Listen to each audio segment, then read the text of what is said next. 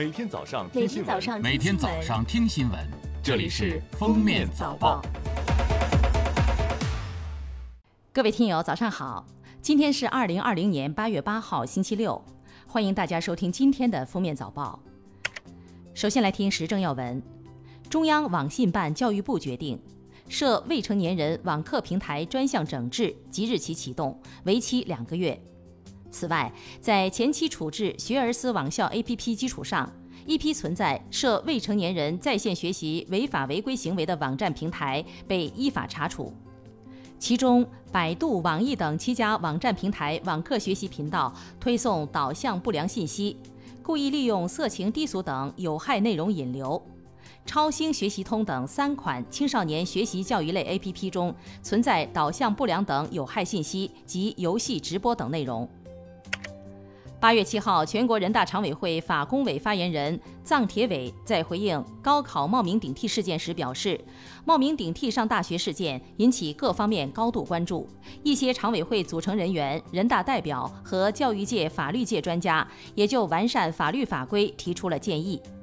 下一步，全国人大法工委将根据常委会的审议意见和社会公众意见，积极研究冒名顶替行为入刑问题，进一步做好刑法修正案草案的修改完善工作。人力资源和社会保障部副部长李忠七号表示，鼓励个体经营发展，引导劳动者创办小规模经济实体，支持发展各类特色小店。对下岗失业人员、高校毕业生、农民工、就业困难人员等重点群体从事个体经营的，按规定给予创业担保贷款、税收优惠、创业补贴等政策支持；支持发展新就业形态，实施包容审慎监管，加快推动网络零售、移动出行、线上教育培训、互联网医疗、在线娱乐等行业发展，创造更多灵活就业岗位。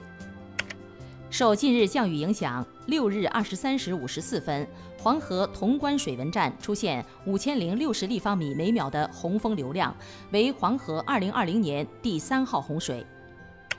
香港特别行政区行政长官林郑月娥七号下午三时召开记者会，宣布免费为全港市民进行自愿性新冠病毒检测。据此前报道，由于需要时间筹备，全港市民检测最快约两周后实施。特区政府将参考为慈云山区居民进行检测的方法，即由市民自行到诊所领取化验瓶，并需自行交回，每人只限一次。下面是今日热点事件：八月八号起至今年年底，湖北 A 级景区对全国游客免门票，预计平台将于八月八号起正式上线运行。疫情低风险地区游客实名预约、测温、扫健康码后均可免票。自七月二十四号以来，国际市场油价小幅波动。按现行国内成品油价格机制测算，累计调价金额每吨不足五十元。根据《石油价格管理办法》第七条规定，八月七号汽柴油价格不做调整，未调金额纳入下次调价时累加或冲抵。六号，微博公示第三批违规账号，共关闭、禁言、删除昵称账号十万四千零七个。其中百万粉丝以上的三十七个，一百万粉丝到十万粉丝的四十个，十万粉丝到一万粉丝的十八个。本次公示的违规账号均为涉及自媒体及其他账号违规采编、发布、转载互联网新闻信息的账号。河南栾川县公安局七号发布警情通报称，八月六号十七时许，栾川县公安局接到报警，在陈官镇教师新村附近一轿车内发现一男孩死亡。经调查，男孩系被某儿童临时看管服务中心法人蒋某华遗忘在轿车内。目前，蒋某华已被刑事拘留。最后来听国际要闻。七号，韩国防疫部门宣布，由于中国国内新冠肺炎疫情好转，湖北已无新增确诊病例通报等情况，韩国将从十号起解除对从湖北入境者的限制及签证相关程序。此前，韩国对护照签发地为湖北的人员限制入境。韩国驻武汉总领事馆二月四号后签发的签证暂时失效。美国总统特朗普六号签署行政令，除移动应用程序抖音海外版和微信对美国国家安全构成威胁，将在四十五天后禁止任何美国个人或实体与抖音海外版、微信及其中国母公司进行任何交易。此举在美国国内和国际上引发批评和质疑。